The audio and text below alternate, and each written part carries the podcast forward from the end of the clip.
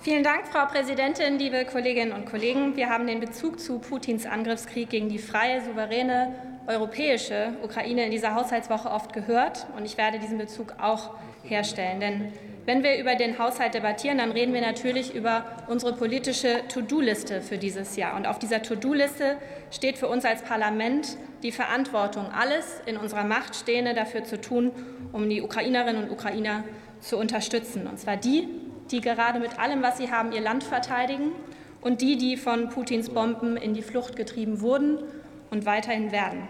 Diese Bundesregierung hat sich quer über alle Ressorts genau dieser Verantwortung angenommen und hat sie verstanden. Und dafür bedanke ich mich ganz herzlich.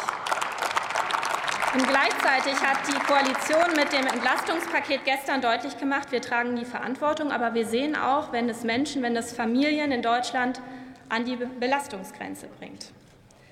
Rund 250.000 Ukrainerinnen sind inzwischen in Deutschland angekommen. Frauen und viele, viele Kinder. Und das erfordert eine ganz besondere Form der Schutzpflicht, die unser Land hat. Das muss und das wird sich in der Art der Hilfen widerspiegeln, die wir leisten, und zwar auch in der Unterbringung. Die Ukrainerinnen, die hier ankommen, die sind schockiert, die sind verzweifelt, sie sind möglicherweise traumatisiert. Aber sie sind nicht gebrochen. Sie sind stolz und sie haben und sie werden ihre Heimat nicht aufgeben. Und unser Job ist es nicht, sie zu bemuttern.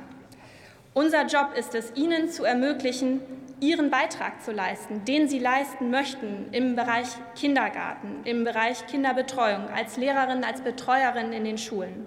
Unser Job ist es, bereit zu stehen, wenn sie für sich Unterstützung brauchen, wenn sie für ihre Kinder Unterstützung brauchen. Und so sehen wir im Übrigen auch Familienpolitik, so sehen wir Frauenpolitik ganz grundsätzlich. Wir befähigen, wir bevormunden nicht, wir stärken, wir betüdeln nicht.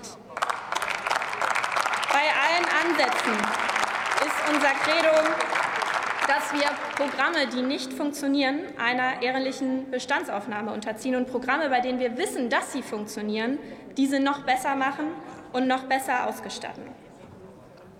Und äh, liebe Kolleginnen und Kollegen der Union, die Regierungszeit ist jetzt ja nur wenige Monate her. Ich kann mich noch sehr gut an meine Oppositionszeit erinnern. Und das Credo bei uns war immer, einen Haushaltstitel zu finden, wo man kürzen konnte, um einen anderen zu erhöhen. Bei der Euro, Otto Fricke sagt es in der Schlussrunde, kann nur einmal ausgegeben werden. Wenn Sie hier in jeder Debatte immer nur mehr, mehr, mehr fordern, wo ist dann Ihr Anspruch an diese ordentliche Haushaltspolitik, die Sie auch immer eingefordert haben? Ich frage mich das ganz ehrlich. Liebe Kolleginnen und Kollegen, diese Koalition hat sich versprochen und wird nicht zulassen, dass diese Krisen, eine Pandemie oder auch ein abscheulicher Krieg Lebenschancen zerstört. Kinder und Jugendliche, egal wo sie herkommen, wo sie in Deutschland aufwachsen, müssen Lebensträume träumen, müssen Lebensträume verwirklichen können. Und ich bin sehr dankbar, dass das auch unsere Bundesfamilienministerin gemeinsam mit unserer Bundesbildungsministerin in diesem Anliegen an, einer, an einem Strang zieht. Und ich bin sehr froh und bedanke mich an dieser Stelle für die starke Allianz für echte Chancengerechtigkeit. Herzlichen Dank.